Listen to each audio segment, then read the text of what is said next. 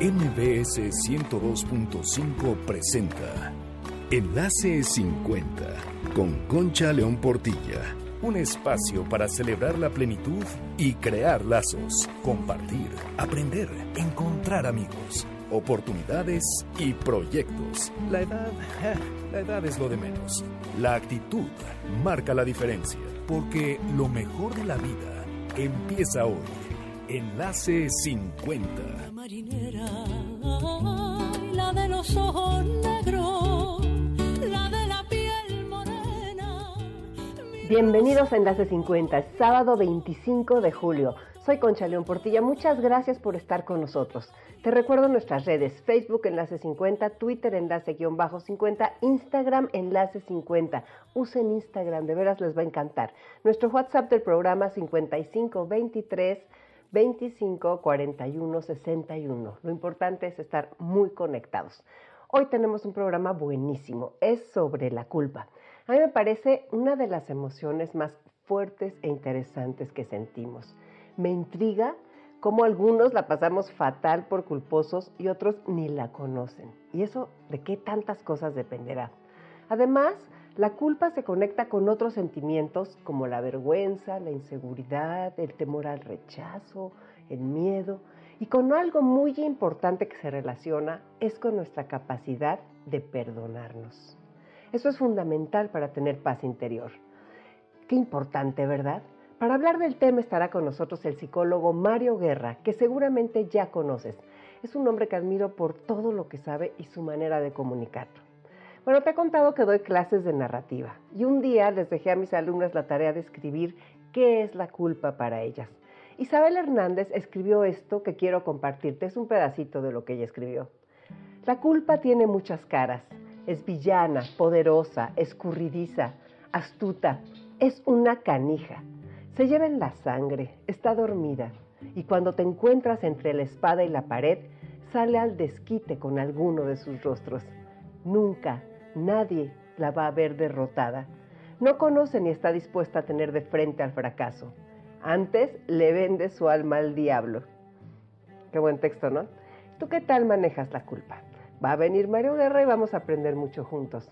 Ahora te quiero contar de lo que el otro día hablaba con una gran amiga que justo me marcó después del programa y me contó de otro servicio que ofrece Telcel, la red de tus emociones. Erika resulta que se quedó sin saldo y necesitaba hablar con su nieta que le estaba haciendo el mandado. Y lo que parecía una situación de estrés se convirtió en una solución muy rápida porque pudo usar la llamada por cobrar. ¿Tú ya conocías ese servicio?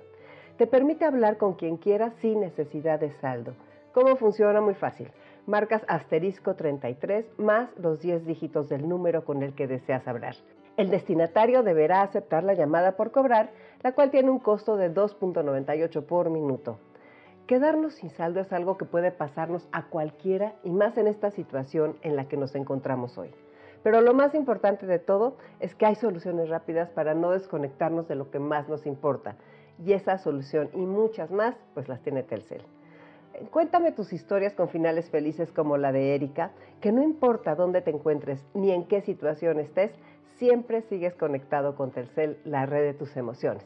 Ahora vamos a un corte. Quédate en Enlace 50. Ya viene Mario Guerra. Tan poquita cosa, eras tan poquita cosa, que te cogí entre mis manos como el que coge una rosa. Tan poquita cosa. Enlace 50 con Concha León Portilla. Enlace 50 con Concha León Portilla. Algún tiempo en ese lugar donde hoy los bosques se visten de se oyó la voz de un poeta gritar. Ya estamos aquí de regreso con ustedes este sábado 25 de julio en Enlace 50 y pues vamos a platicar con Mario Guerra sobre un tema que me parece muy importante que es la culpa y el perdón. Pueden ser dos temas y no sé si sean uno. Vamos a ver qué nos dice Mario. Mario, bienvenido a Enlace 50. Concha, muchas gracias y gracias por la invitación y a todo tu auditorio también un saludo para todos, con mucho gusto. Mario, cuéntanos de ti. Cuéntanos qué es lo que te gusta, qué es lo que haces. Sé que te conoce la gente, pero una presentación acerca mucho a las personas. Dinos, dinos de ti. Claro, soy psicoterapeuta, tengo 55 años y, este, y bueno, ya muchos, muchos años trabajando en este tema de la psicoterapia y es básicamente a lo que me dedico, ya sea a través de la, de la terapia personal uno a uno o a través de cursos, talleres, conferencias y bueno, y esta, este tema de la, de la difusión de los temas de salud mental y de salud emocional, que creo que bueno, nunca, nunca sobran y siempre hacen falta porque a veces no, no estamos tan preparados porque es un tema del que no se suele hablar mucho en las familias. Es un tema del cual tendrían que habernos preparado mucho antes, desde niños quizá, pero lo venimos este, viendo como una necesidad, pues ya bien entradas eh, algunas décadas de nuestra vida y esta es parte de, mi tarea, ¿no? Tratar de, de, llevar a las personas pues una, un panorama de lo que de lo que puede ser distinto, sobre todo cuando hay cosas que no han funcionado bien. Oye, y tú desde, desde el principio que hiciste estudiar psicología, pues, a mí me parece una actividad apasionante, ¿no? Y que crece con los años. O sea, que vas aumentando, vas siendo cada vez un mejor psicólogo conforme tu experiencia va, crece y crece. Pues mira, posiblemente sí. No, yo creo que para mí la vida me llevó por otros caminos. Yo empecé estudiando contaduría. Yo me titulé de contador público a los 21 años. Pues empecé la escuela muy chico, se podía en aquellos años. No, no había este límite de que empieza a los seis la primaria, la empecé desde antes. Entonces terminé mi primera licenciatura a los 21 y estuve trabajando en eso, yo creo que unos ocho, ocho años más o menos. Y después, eh, pues al, eh, para hacer el cuento corto, un día dije, necesito algo más, necesito, algo me llamaba hacia otra parte. Y, y pues más o menos en mi tercera década fue cuando, cuando ya me empecé, obviamente estudié otra carrera, ¿no? que es la de psicología, y pues a lo largo de los años me seguí preparando y te digo, ya para mi década de mis 30, pues ya, ya estaba yo totalmente orientado para acá. Fíjate qué interesante. Dicen que ahora que la nueva longevidad existe y que llegamos a vivir 90 años fácilmente, no hay manera de tener una sola profesión ni una sola vocación, sino que hay que reinventarnos muchas veces. Sí, a mí hay una tendencia a creer que, o a se dice, que lo, lo normal, es decir, vamos a hablar así que de la nueva normalidad, pero no por la pandemia, sino en la vida, por esta longevidad, lo normal va a ser que las personas tengan dos o hasta tres carreras a lo largo de su vida, porque finalmente es cierto que nosotros somos seres que vamos cambiando, cambiamos mucho en muchos sentidos cada década, entonces pues eh, nos podemos dedicar un tiempo a una cosa y muchos años, 10, 20 años a una cosa y después surge el interés o la necesidad de dedicarse a otra. Yo todavía no lo sé, yo creo que aquí me voy a quedar y sin embargo tengo muchos otros intereses que si bien ya no los estoy eh, desarrollando formalmente a través de una licenciatura, pero sí, sí hay cosas que me interesan más allá de la psicología, más allá de la de, lo convencional y que sigo muy muy interesado, así que así que no sé todavía en esta mitad de esta quinta década si los próximos cinco años voy a seguir en esto o voy a cambiar otra cosa, pero aparte cuando yo cambié de, psicología a de, de contaduría a psicología yo no me arrepiento del asunto, es decir, yo le tengo mucho cariño a la contaduría y creo que ahí está el secreto, ¿no? No me salí de ahí por hartazgo, ni por fastidio, ni por frustración, sino más bien me salí de ahí porque otra cosa para mí más interesante llamó mi atención. Fíjate qué interesante y seguro te sirve muchísimo algo que no tenemos muchas de las personas que nos vamos a las humanidades, ¿no? que, sí, sí, no sabemos nada de contabilidad y todas estas cosas que son tan importantes, son herramientas básicas de la vida. Eh, yo creo que sí, a mí me sirve mucho. Sabes qué, más allá de la, de la que, no me dedico a la contabilidad, pero sí, yo, yo solito hago mis declaraciones de impuestos, por ejemplo, ¿no? Eh, Pero las mías nada más, ya no hago ajenas. Eh, pero, pero me ha servido mucho porque me, eso me da una estructura de pensamiento eh, valga la redundancia, muy estructurada, una forma de pensamiento muy estructurada, pues al, saber que dos más dos son cuatro, al saber que hay un orden y una secuencia de las cosas, me permite a veces, me, es muy útil para ciertas cosas. Fíjate qué interesante, y perdón, pero me muero de la curiosidad.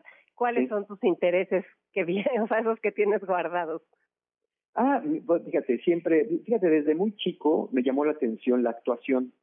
Eh, de hecho, en un examen vocacional que me hicieron muy joven, antes de entrar inclusive a la preparatoria, salió que mi aptitud principal era para ser actor. Eh, pero obviamente, pues eso no era bien visto, ¿no? Creo que sigue sin ser bien visto, pero eh, digo, me refiero a las familias, ¿no? ¿Cómo que vas a ser actor? Te vas a morir de hambre. Entonces lo dejé porque pues dije, ay, ¿cómo voy a ser actor? Pero siempre me ha llamado la atención. Fíjate que ahora no para actuar, no, no, no tanto eso, sino me llama la atención la teoría del teatro, me llama la atención por ejemplo, el método, me llama la atención. Eh, yo cuando veo una película eh, a veces me pierdo de la trama y de lo que va por ver las actuaciones, por ver cómo dirige tal director, Entonces, este, ese es uno de mis grandes intereses, ese y la astronomía, que, que, también cuando estuve brincando de la prepa que iba yo a cambiar a la carrera, me metí a estudiar dos cursos de astronomía y de introducción a las ciencias del espacio. Entonces me enamoré de eso, de, la astronomía también. Y entonces quieres clavarte un poco más en eso, quizás. Yo creo que como hobby sí, me, me, gusta. Yo creo que me voy a clavar más hacia el teatro, fíjate. Pero te digo, no, no, no creo que me vean nunca en un escenario, porque no es por ahí sino que ahora te digo, me, me gusta mucho la teoría del teatro como tal, ¿no? Eh, eh no sé, no sé, no, no, te voy a decir que un día voy a ser director de nada, pero me llama mucho la atención eso, me llama mucho, se me hace una cosa muy, muy interesante. Y, y a veces yo mismo me siento un poco este, indirectamente ultrajado cuando cualquier persona, cualquier persona ya dice que es actor, ¿no? De pronto alguien que dice un comedia ya es actor, digo, a ver si no es actor, ¿no? no ¿Dónde estudió actuación? para mí la, carrera de, actor es, una carrera muy respetable y que hay que estudiarla. Y que hay muy demandante, ¿no? Humanamente. Sí, sí, sí, y que hay que dedicarse a ella. Entonces, cuando cuando escucho a alguien que, que digo que, que sé su trayectoria, digo, a ver, este no estudió actuación, no puede decir que es actor. Es como, como, como yo, ¿no? Por ejemplo, yo he escrito cuatro libros y yo no me pongo escritor, porque yo no me dedico a escribir libros. Yo no soy un escritor. Así escribiera seis. Si me dedicara nada más a eso, chance. Yo sí conozco eh, personas que escriben un libro y ya ponen en su biografía que son escritores. Yo digo, no, no, no, no, no, no es escritor, no. Escribiste un libro, eso es otra cosa. Es igual, ¿no? Si yo saliera en una pastorela, pues no puedo decir que fui actor, digo, pues salí en un teatro comunitario en pastorela, pero, pero para mí se me hace algo bien importante ese tema de la actuación. Pero fíjate qué interesante. Ahora si nos vamos a, o sea, claro, es interesantísimo lo de la actuación, irte hacia los personajes, a los comportamientos, a la forma en que los representan, porque al final eso es lo que tú vives todo el tiempo como psicólogo. O sea, tú tienes representaciones escénicas en cada terapia, básicamente. Total, sí, y analizar, ahora sí que literalmente analizar el personaje, ¿no? Cada, cada persona se, se monta sus propios personajes ya en la vida en la vida cotidiana todos tenemos un personaje o varios personajes depende uno de ahora sí que en qué escenario se suba si es el escenario familiar si es el escenario de pareja el escenario de padres y, y, y hay personas naturalmente más talentosas para desarrollar ciertos papeles en la vida y hay personas que ciertos papeles en la vida nomás no se les dan. Hay personas que la quieren hacer de villanos pero nomás se les sale el corazón blandito y no pueden Claro. Es que fíjate qué interesante lo que estás diciendo. Es importantísimo. Por más que quieras cambiarte de papel, pues es, es tu esencia, ¿no? La que no te permite moverte. O sea, a lo mejor puedes ir aprendiendo el papel del villano, pero pues te saldrá la buena en algún momento. Y fíjate, ¿qué me dices de los escritores como Irving Yalom, que son este psicólogos que empiezan a escribir un poco de las terapias y de lo que han aprendido a través de sus pacientes y de lo que ellos han aprendido a través de todos los diálogos, de ese descubrimiento humano que es su profesión. Ah, mira, es muy interesante porque Irving Yalom tiene un don, así como uno de sus libros se llama El don de la terapia, yo creo que tiene un don para, para que fue desarrollando también eh, de la escritura, ¿no? Tiene libros muy interesantes, El día que Nietzsche lloró. Una maravilla. Eh, sí, claro, es, son libros muy, este, diálogo imaginario, ¿no? Este, esta relación de pronto fantaseada, pero muy interesante.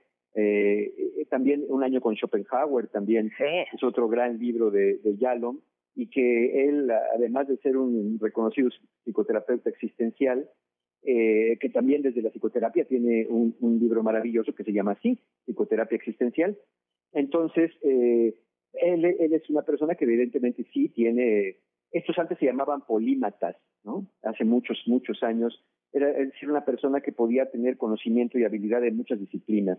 Cuando obviamente los, los grandes polímatas pues eran eh, personas que sabían de química, pero de física, pero de medicina, pero de historia, pero de literatura. Eh, tenían como este, esta cualidad. Sí, totalmente. Pero ve qué bueno, qué interesante. es que realmente yo lo que creo es que el aprendizaje de por vida o la vida de aprendizaje para siempre es así como lo que más nos sostiene y nos da más un por qué hay un para qué y una ilusión, nos hace estar vigentes, nos hace ser interesantes para los nuestros. Entonces, este, qué, qué amplio es el mundo del conocimiento, ¿no? Y, ese cambiar de profesiones. Sí, nos da una perspectiva distinta, te digo, y, y yo creo que, yo creo que ayuda, ayuda porque abrimos nuestro mundo interior a otras, a otras perspectivas. Aunque no nos vayamos a dedicar a una profesión en particular, por ejemplo, yo con la actuación o con la astronomía, pues el, conocer como el paradigma, conocer como los entrañas de, de una de una disciplina, pues obviamente nos da también perspectivas distintas, hasta formas de pensar, eh, pues que son distintas a las que tenemos el hábito de tener. Sí, y nos abren mucho. A ver, tú tienes, dijiste 55 o 54. 55. Ok, ¿qué te han enseñado los años, Mario? O sea, es una pregunta que hacemos mucho en el programa y más en tu profesión. Sí, eh, pues yo mira, yo creo que hay dos cosas que te podría responder con mucha facilidad que me han enseñado los años. Una, a desacelerar y la otra, a repensar. A desacelerar porque pues yo pienso que muchas veces cuando somos jóvenes somos bastante acelerados eh, y, tenemos mucha prisa de muchas cosas, pero pues a veces en esa prisa andamos de un lado a otro, pues, pues porque tenemos la energía para hacerlo y, y a veces en el pensamiento acelerado, por ejemplo, uno salta a conclusiones muy rápido, con el pensamiento muy acelerado y la acción muy acelerada, uno eh, va por la vida a veces no disfrutando, es como, yo lo, yo lo comparo como ir a, en una autopista, en un paisaje hermoso, a 120, 130 kilómetros por hora. Uno puede vivir con la emoción y la adrenalina de la velocidad, pero poco, poco se disfruta el paisaje. Tampoco apuesto por detenernos y pararnos nada más ahí a acampar. Yo creo que podemos ir avanzando mientras vamos disfrutando también. Y para mí eso implica a veces desacelerar. Y, desacelerar nos lleva a la segunda cosa que dije, el repensar. Eh, para mí también es una palabra que me encanta repensar, eh, porque porque también a veces pensamos una cosa, pero no nos cuestionamos lo que pensamos. Es decir, tomamos creencias por ciertas, hacemos prejuicios de la gente, de las circunstancias, hasta de uno mismo. Y cuando uno se detiene a repensar porque desaceleró el pensamiento, uno dice, a ver, a ver, a ver, ¿y de veras mi infancia fue tan catastrófica como yo me lo he venido diciendo? A ver, a ver, a ver, ¿de veras es que nadie me quiere? El otro día me decía una paciente, no, Mario, es que no es posible que que a mi marido no le llame la atención cuando a todo el mundo allá afuera le llamo la atención. Y le dije, a ver, ¿en serio? ¿A todo el mundo? ¿De verdad? Y dice, bueno, no, pues no tanto, ¿verdad? Le digo, pues no, ni tanto a los demás, ni tampoco a tu marido, ¿no? O sea, es decir, hay que repensar qué es lo que estás diciendo, qué realidades te estás construyendo a partir de dejarte ir con lo que yo llamo el prepensamiento. El prepensamiento es un pensamiento para mí muy rápido que ya se dio por hecho y ya no lo volvemos a pensar, ya sale en automático. Claro, claro, por supuesto. Qué interesante eso, por supuesto. Creo que no se puede, claro, repensar es una de las cosas más importantes conforme va pasando el tiempo. A ver, Mario, y si nuestro tema, o sea, porque van a decir las personas, oye, Concha, tú dijiste que vamos a hablar de la culpa y el perdón, pero todo tiene que ver con lo que estás diciendo desde mi punto de vista.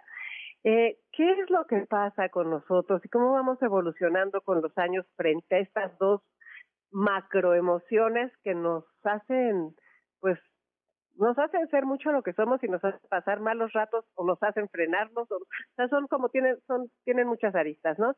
¿Qué nos dices de ellas? Mira, eh, el tema de la culpa, que evidentemente se viene primero que el perdón, ¿no?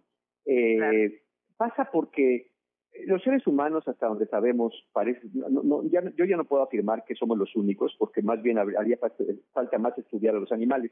Pero estamos ciertos que los seres humanos somos personas que no solamente viven el paso del tiempo, sino que acumulan el paso del tiempo, y no me refiero necesariamente en arrugas, reumas, edad, me refiero además que acumulamos el paso del tiempo en recuerdos, en memorias, y que nuestro cerebro, llamémoslo así, o nuestra mente, ha evolucionado de alguna manera para fijar con más fortaleza eh, recuerdos de cosas no muy agradables, y no es porque nos quiera atormentar, sino más bien fija en la memoria más situaciones desagradables porque lo que quiere hacer es que las evitemos en el futuro, que las tengamos muy presentes, ya sea que nos hayan lastimado o que hayamos lastimado. Si alguien nos lastimó, pues lo que vamos a generar sobre esa persona es resentimiento. Y si nosotros lastimamos, pues lo que vamos a generar es remordimiento. Pero además podemos generar culpa, es decir, adjudicarnos la responsabilidad del sufrimiento de otra persona eh, y en ese caso, pues esa sensación de culpa que es tan desagradable tiene una función, porque también mucha gente apuesta por ahí, no, ya libérate de la culpa, bueno, sí, como si fuera tan fácil. Y además hay que preguntarnos, ¿por qué los seres humanos experimentamos culpa? Porque todo lo que experimentamos tiene una función evolutiva y la culpa es lo que es el estado tan desagradable, una sensación tan desagradable, es un poco de vergüenza, es un poco de remordimiento, que nos mueve a buscar reparar lo que hayamos dañado, para poder restablecer un orden en nuestras vidas de relación, pero además para restituir nuestra imagen ante, ante el colectivo social, que puede ser familia, pareja, comunidad. Es decir, queremos vernos como personas de bien, reconociendo nuestra falta y después de reconocer nuestra falta, buscando, si es posible, de alguna manera reparar lo que estamos haciendo. Entonces, esa sensación desagradable de la culpa tiene una función, igual que la sensación desagradable de sed o igual que la sensación desagradable del hambre o del frío. Todas las sensaciones nos sirven para tomar acción, para protegernos, para no morir de hambre, para no morir de sed, para no morir congelados y en este caso para no morir aislados. Eso pasa con la culpa. Ay, qué barbaridad. O sea, para no morir aislados. Hay sí, claro, porque si somos personas que, dañamos y no reconocemos el daño y al no reconocerlo no buscamos repararlo, entonces somos personas que a los ojos de los demás ya no somos tan valiosas, ya no somos tan buenas personas. Y entonces la mayoría va a tender a alejarse de nosotros. Sí, sin embargo, estoy de acuerdo, nunca, o sea, la verdad eso me pareció muy, muy, importante esa cosa de decir, para no morir de sed, para no morir de hambre, para no morir aislados. Hay dos cosas que me gustaría mucho tocar.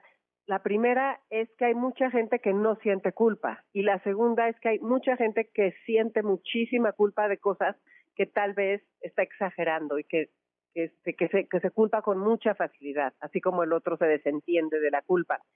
¿Y eso a qué se debe? O sea, Totalmente, mira, los que, los que no sienten culpa es una de dos o, porque no están conscientes de lo que hicieron, y pues si no estás consciente, ¿cómo vas a sentir culpa? Si no, si no, porque es cierto, muchas cosas son inconscientes o, o parece mentira, pero muchas veces de verdad la persona que daña o lastima no se da cuenta de lo que hizo, no lo dimensiona o desde su perspectiva de lo que aprendió en la vida no era algo tan grave y dañino.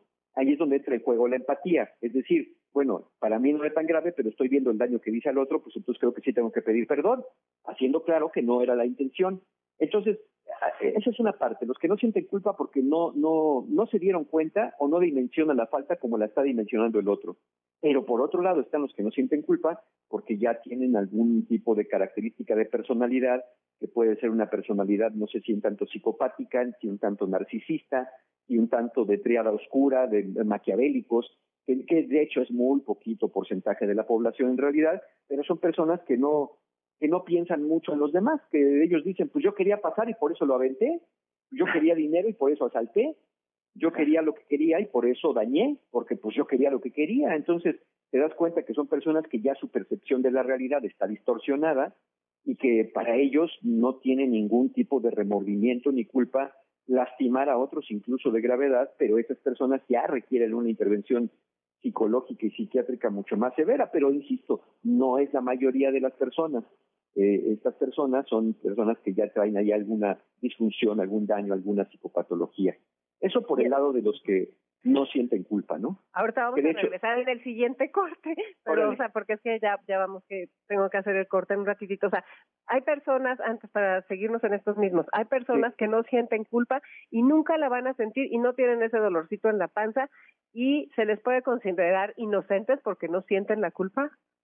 No, no, no. No, se les puede considerar inimputables de alguna manera porque no tienen la voluntad, sin embargo son responsables de los actos que cometen. Esas personas, en lugar de ir a la cárcel, por ejemplo, pueden ir a un hospital psiquiátrico, porque de todos modos representan un riesgo para otros y para sí mismos en un momento dado. Entonces, de todos modos, no es que se les deje libres, digámoslo así, en un grado de acusación o de un delito, sino que simplemente se les recluye o se les somete a un tratamiento. No van a la cárcel, pero de todos modos, pues se les deja guardados hasta en tanto no se les restituye, si es que es posible, eh, o se les medica para poder controlar aquello de lo que están padeciendo que los lleva a actuar de esa manera. Perfecto, pues vamos a tenernos que ir a un corte y regresamos en un momentito. Soy Concha León Portilla, los espero aquí para continuar nuestra conversación con Mario Guerra. El poeta lejos del hogar, cubre el polvo de un país vecino. Al alejarse le vieron llorar Caminante no hay camino. Se hace camino a la... Enlace 50 con Concha León Portilla. Enlace 50 con Concha León Portilla. Y regresé maldición del cajón sin su ropa, a la perdición de los bares de copas, a la cenicienta de saldo y esquina.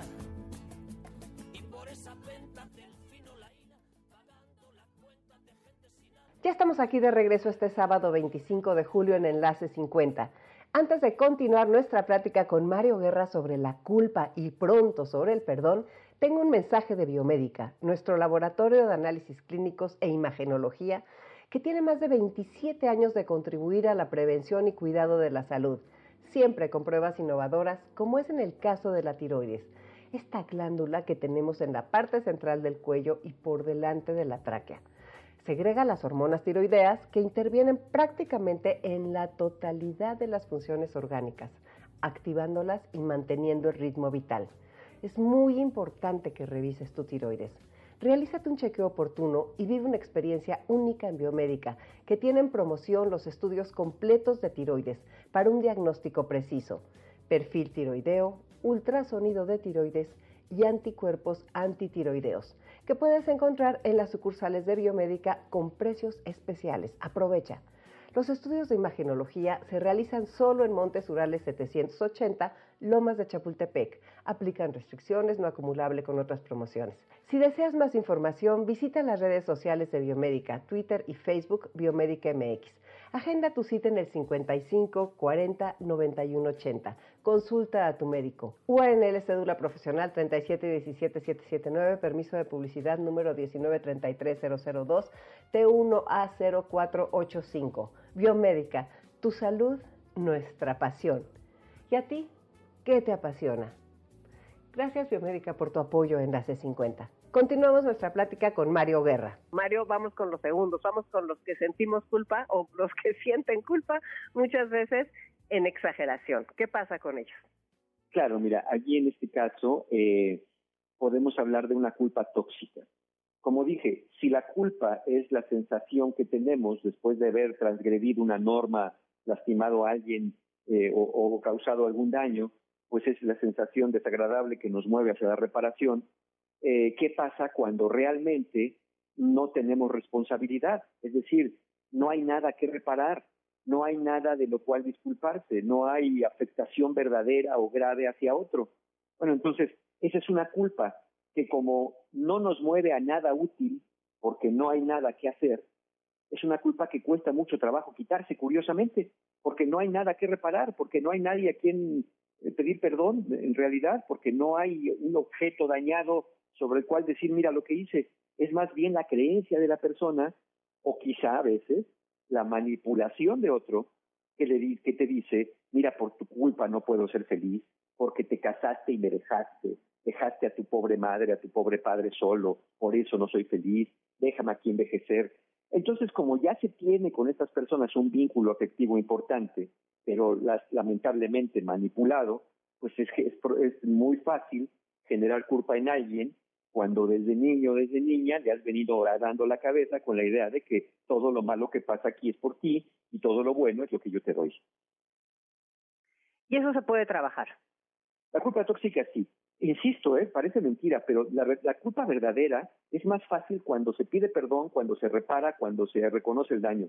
La tóxica es más difícil porque son, es la creencia de la persona. La creencia básica es yo soy malo, yo daño, yo afecto, y eso, pues como está en las, en las raíces del pensamiento, en las raíces emocionales, pues hay que rascarle para que la persona empiece a dimensionar y empiece de alguna manera a repensar que, bueno, pues que evidentemente, por ejemplo, no es posible que tú siendo un niño o una niña hayas sido responsable de la infelicidad de tu madre, eh, que tu padre la dejó. O sea, no pudiste haber sido responsable de eso teniendo seis años, ni tres, ni diez.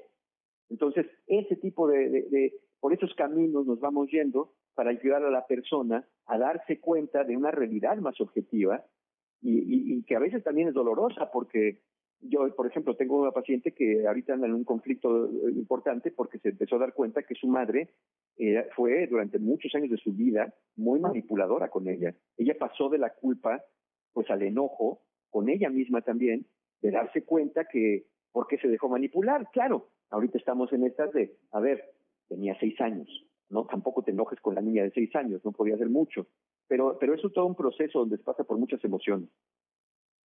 El trabajo personal es importantísimo, ¿no? O sea, realmente para ir rascando lo que tú dijiste y para ir quitándole el mármol a esa piedra para que aparezca la escultura, ¿no? O sea, realmente tenemos tantas cosas ocultas para nosotros y que de repente no sabemos por qué sentimos esa culpa por cada cosa que hacemos porque tenemos terror al rechazo, terror a, ese aislamiento que tú dices, terror a, este, a, no ser queridos, terror a ser vistos abajo, o sea, no sé, son muchas cosas.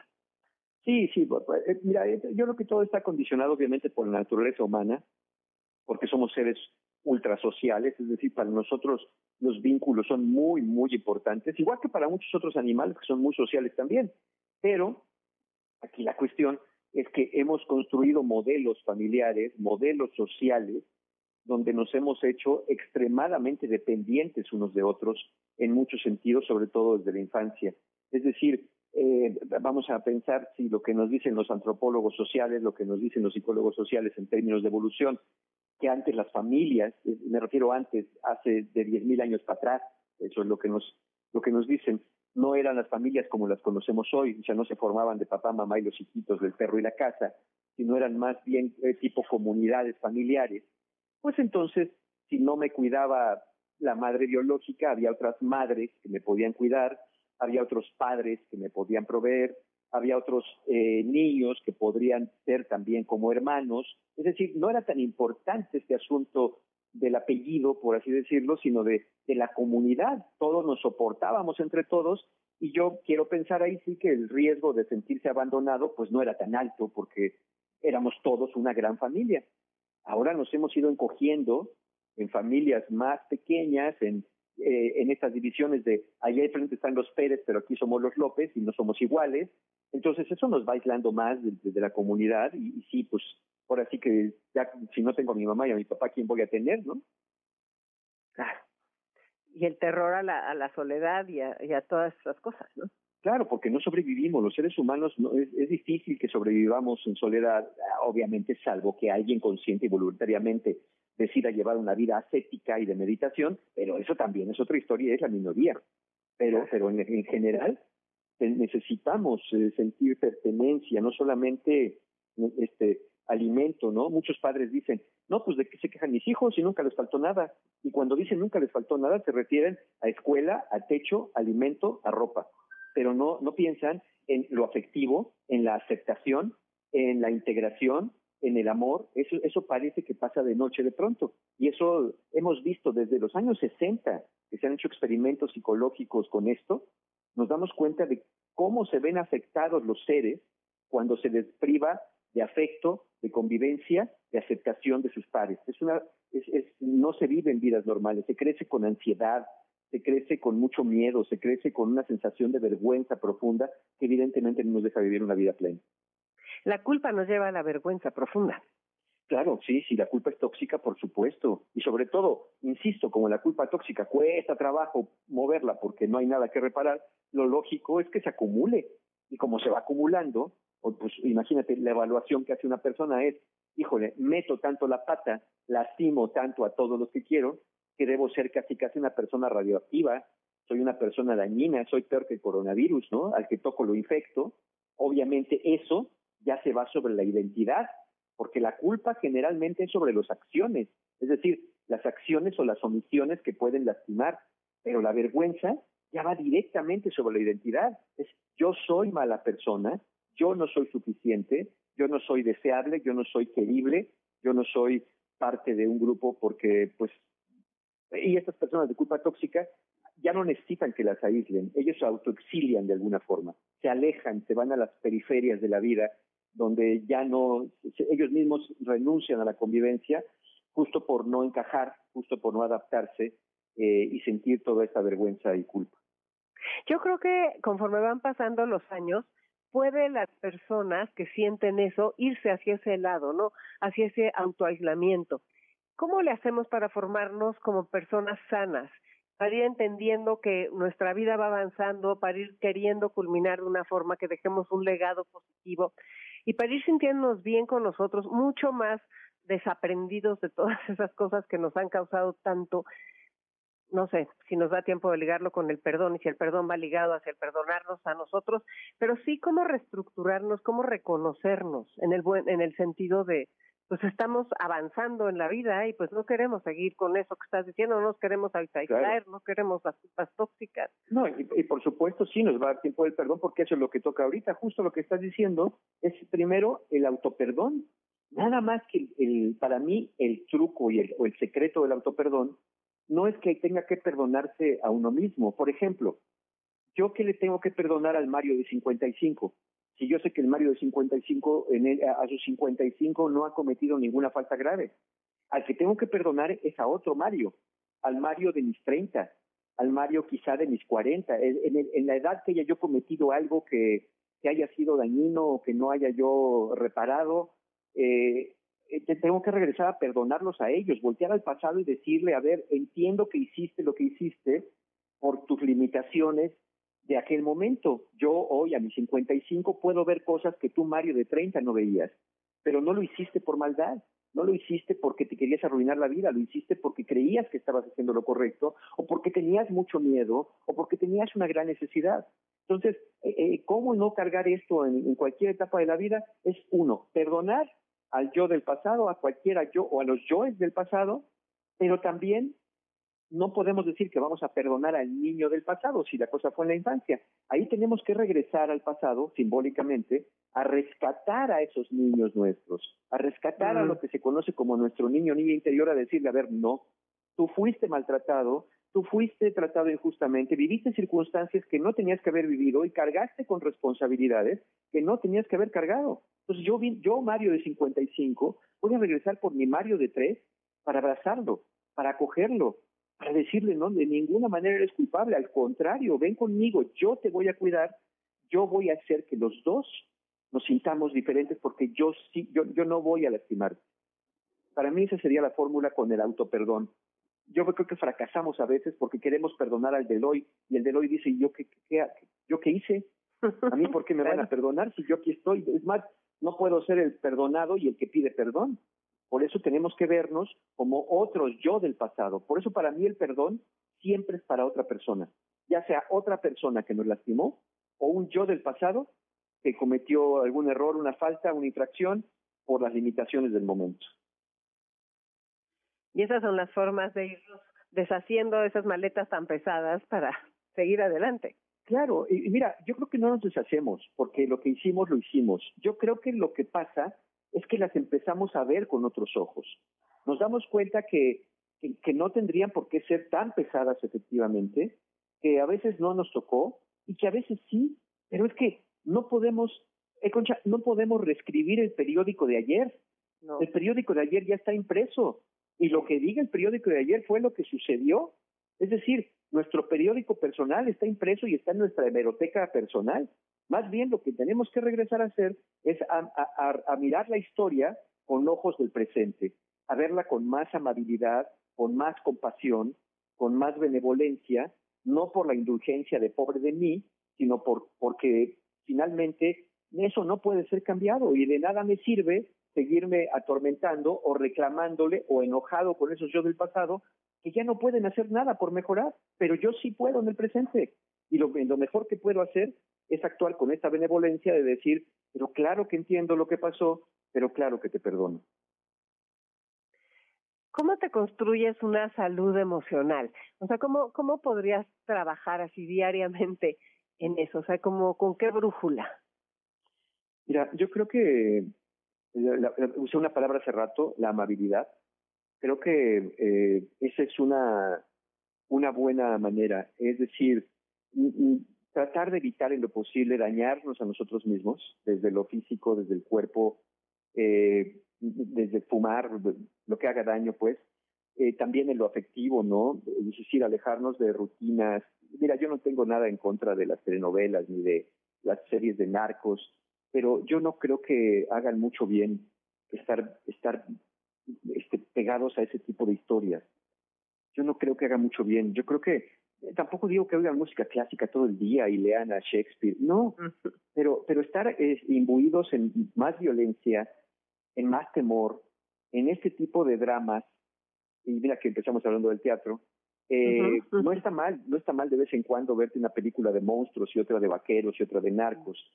Pero si uno se hace fan de ese tipo de cosas, ya también tenemos varios estudios que dicen que cierto tipo de información que se va metiendo nos va de alguna manera pues contaminando y nos va generando patrones de pensamiento. Yo creo que cuidar lo que entra por nuestros ojos, lo que entra por nuestra boca, lo que entra por nuestros oídos, no lo podemos evitar a veces, pero siempre podemos decir con qué me quiero quedar, a qué me quiero aficionar más, a, los balazos, a los crímenes, a las eh, historias de terror, o quiero mediarlo, pues también con historias un poquito más neutras, un poquito más esperanzadoras.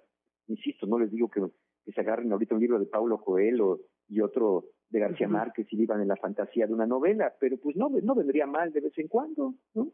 Salir de estas cuestiones eh, eh, inevitables como la pandemia y todo eso para irnos a pensar hacia otra cosa. Hablabas de los libros de Yalom, ¿por qué no echarse un librito de Yalom? O de quien ustedes quieran, insisto, ¿no? De Sabater, eh, depende de los gustos de Carlos Castañeda si somos más enredados, en fin, este, leer este, clásicos o no clásicos y, irnos para allá, series, yo que sé, eh, últimamente estoy viendo una serie que se llama Cosmos, Mundos Posibles, soy como, como soy aficionado a la astronomía, pues me eché desde niño las series de Carl Sagan de Cosmos, y ahorita la están reeditando, bueno, cada vez que veo que viene un capítulo encuentro la manera de verlo porque a mí me enriquece mucho eso, Claro, enriquecernos, ¿no? Es una forma de tener salud mental. Correcto. Pero ve que qué interesante, o sea, porque sí, o sea, estabas diciendo, cuidar lo que comemos, cuidar lo que vemos, lo que oímos, lo que tocamos, ¿no? O sea, de veras. Por supuesto, sí, es cuidarnos. Cuidarnos y vamos cuidando a otros también, de alguna manera. Porque al final, como dije, somos seres sociales. Yo, por ejemplo, cuando veo una persona en la calle en este momento que anda sin cubrebocas, eh, me da tristeza, de verdad, porque pienso, ¿por qué no se cuida y por qué no nos cuida el resto de nosotros? Más allá de que científicamente sea la mejor manera del universo de cuidarse, pero vamos, hasta nos han dicho, es importante usar cubrebocas en, lugares públicos. Entonces, ver a alguien sin el cubrebocas y sin ninguna precaución, el otro día, perdón lo que voy a decir, pero pasé por la calle, él iba en el auto y una persona en la esquina, además de que estaba fumando, que eso es lo de menos, de pronto escupe en el suelo, ¿no? Y aparte otro ya cubrebocas y digo yo, en serio, una falta de, solidaridad terrible. A ver, bueno, nos quedan cuatro minutos. Dinos, por favor, de tu libro que escribiste ahorita y este el capítulo de qué se trata, así brevemente, por favor. Bueno, tengo dos, el que saqué este año, uno que se llama Del otro lado del miedo, que es justamente de cómo nos relacionamos con el miedo, y otro que hice con dos buenos amigos, este, Eduardo Calixto y Ana María Orihuela, que se llama Sobrevive, que es un tema, un libro que habla acerca de los efectos justamente del confinamiento y la pandemia, y a mí me toca hablar pues desde de los efectos internos, ¿no? Cómo nosotros vamos viviendo esto internamente y con algunos ejercicios que podemos hacer, sobre todo para combatir el pensamiento catastrofista, que podemos hacer sobre todo para ponernos en una posición menos ansiosa, sabiendo que no podemos cambiar la realidad. Es decir, la parte que me tocó a mí del libro Sobrevive es cómo podemos adaptarnos en lo que se encuentra una, una solución y no estar esperando que se encuentre una solución encerrados no en nuestras casas, sino encerrados en el miedo. Eso es creo que lo peor que nos puede pasar los dos libros se relacionan, o sea, de veras un día me encantaría poder tener una plática sobre detrás del miedo, que me parece tan importante. Y en este libro de Sobrevive yo lo leí, yo leí parte también, por supuesto, me gustó muchísimo. Y ese libro lo encontramos en audiolibro y ya yo creo que me imagino que las librerías que ya están abiertas, está impreso. es muy curioso, ¿no? Este libro salió como un ebook, un instabook, un libro instantáneo, y salió en digital y en audiolibro porque mm. precisamente salió pues eh, cuando la pandemia estaba este pues todavía no termina, pues, pero cuando estaba bastante crítica. Entonces, eh, ahorita solamente está en electrónico y está en audiolibro. Es muy fácil de encontrar, es muy ligerito de leer, pues tú ya lo leíste y creo que vale la pena porque esto todavía no termina, lamentablemente. yo sí, yo sí creo que esto va para largo. No, y vale muchísimo la pena todo lo que dicen ahí. Me gustaría en estos minutos que nos quedan, por favor, que les digas a nuestra audiencia recomendación de todas las edades en esta época que estamos viviendo, con todo lo que has estudiado y lo que has vivido con tus pacientes y con lo que has escuchado. O sea, estamos viviendo una situación histórica. ¿Con qué cerramos este programa de sábado 25 de julio? Pues mira, yo creo que eh, lo, lo, que podemos hacer eh, son dos cosas. Uno, tener paciencia. Muchas personas de verdad están este, muy, muy tensas, ya esperando el semáforo verde dejen de esperar el semáforo verde. Mejor empecemos a adaptarnos, es decir, empecemos a pensar cómo podemos hacer lo que queremos hacer sin ponernos en riesgo y, pero pudiendo, por ejemplo, visitar a nuestros familiares, pero pudiendo, por ejemplo, eh, salir de pronto con la familia a lugares más seguros eh, y no salir corriendo en tropel a un centro comercial, como si de veras hubiera una urgencia monumental de pasear en un centro comercial, porque la gente lo que la mayor parte de lo que hacemos en un centro comercial de pronto es andar paseando por ahí, ¿no? Entonces, más que comprar, es como un entretenimiento. Creo que es una buena oportunidad para adaptarnos a esta nueva realidad en lugar de resistirnos. Adaptarnos eh, eh, eso para mí es el mensaje central y eso lo podemos hacer de todas las edades, desde los niños hasta las personas mayores, buscar adaptarnos a esto en lo que en lo que cambia, para donde vaya a cambiar, pero si no cambia ya tendremos un avance. Y si sí cambia, no hizo daño adaptarse, quiere decir que ya tendremos más recursos por si alguna otra crisis se presenta en nuestras vidas. Oye, pues muchísimas gracias, de veras qué gran entrevista. Ojalá la hayas disfrutado tanto como yo. Pues la disfruté muchísimo, fíjate, curiosamente la disfruté muchísimo. Qué, delicia de plática, cuánto nos diste. Muchísimas gracias. no, muchas gracias a ti, Concha, por la invitación y gracias a todos por escucharnos. por escucharnos, porque ellos son los que hacen todos los programas donde hablamos todos, pues gracias a que ellos nos escuchan estamos hablando todavía. Entonces, muchas, muchas gracias a ti, muchas gracias a tu equipo y por supuesto, insisto, muchas gracias a tu auditorio. Y sigamos en contacto, ¿ok? Claro que sí. muchas gracias, un abrazo. Que estés muy bien, adiós. Hasta luego. Soy Concha León Portilla, regreso con ustedes en un momento. No se vayan. Que tarde en aprender a olvidarla. 19 días y 500 noches Enlace 50 con Concha León Portilla. Enlace 50 con Concha León Portilla.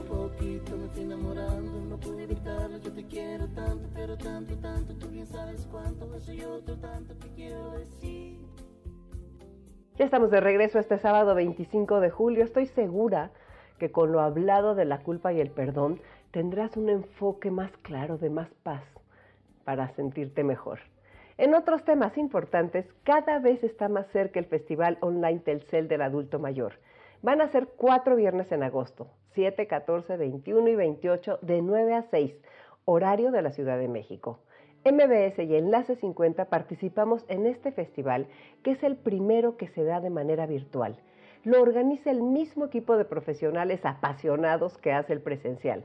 Como te imaginas, pues este año no se pudo llevar a cabo por la pandemia y entonces tomaron la decisión de celebrar el mes del adulto mayor sin que tengan que salir de casa. Me parece la mejor idea y me da un gusto enorme que muchos adultos mayores, sus hijos y sus nietos, tendrán actividades de la más alta calidad cuatro viernes completitos. Apúntalo en tu agenda.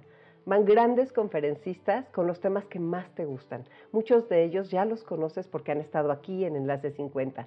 Habrá música, un súper profesor de danzón, otros bailes, ejercicio físico, ejercicios cerebrales, talleres y cursos de tecnología con los expertos de Telcel, la red de tus emociones, para que le pierdas el miedo de una vez por todas.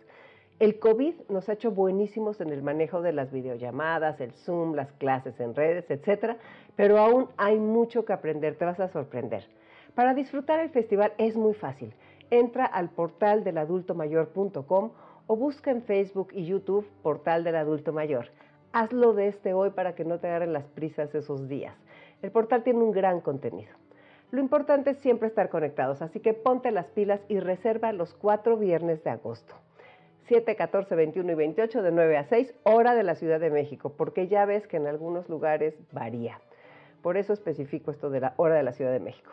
Es un gusto para Enlace 50 estar presente en este primer festival online del adulto mayor Telcel y muchísimas gracias a MBS por todo el apoyo que nos da.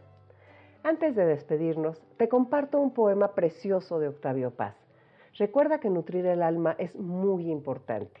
El poema se llama Decir, Hacer. Entre lo que veo y digo, entre lo que digo y callo, entre lo que callo y sueño, entre lo que sueño y olvido, la poesía. Se desliza entre el sí y el no, dice lo que callo, calla lo que digo, sueña lo que olvido. No es un decir, es un hacer. Es un hacer que es un decir. La poesía se dice y se oye, es real. Y apenas digo es real, se disipa. Así es más real. Idea palpable, palabra impalpable. La poesía va y viene entre lo que es y lo que no es. Teje reflejos y los desteje. La poesía siembra ojos en las páginas, siembra palabras en los ojos. Los ojos hablan, las palabras miran, las miradas piensan. Oír los pensamientos, ver lo que decimos, tocar el cuerpo de la idea. Los ojos se cierran, las palabras se abren. ¿Verdad que es una belleza? Si quieres que te lo mande, ponme un WhatsApp al 55 23 25 41 61 y a través de Telcel, la red de tus emociones, que también te conecta con la poesía, te lo envío. Por cierto, una de las maneras de ejercitar el cerebro es aprendernos un poema, cuando menos uno a la semana. Te recuerdo que los martes estamos contigo en Facebook a las 7 pm, Facebook Live en la fanpage de Enlace 50 y que los jueves también a las 7 tenemos el Instagram Live en el Instagram de MBS Noticias. Soy Concha León Portilla, te dejo con Dominique Peralta en Amores de Garra. Por ahí nos vamos a escuchar también. Gracias Patti, Carlos, Beto, Álvaro por hacer posible este programa y gracias a MBS por el espacio. Que tengas una gran semana y nos escuchamos el próximo sábado. Abrazos para todos.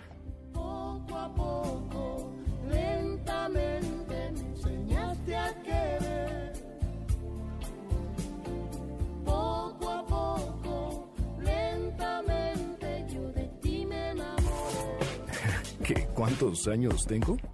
¿A quién le importa? NBS 102.5 presentó Enlace 50 con Concha León Portilla. Te esperamos el próximo sábado, una a 2 de la tarde, por MBS 102.5.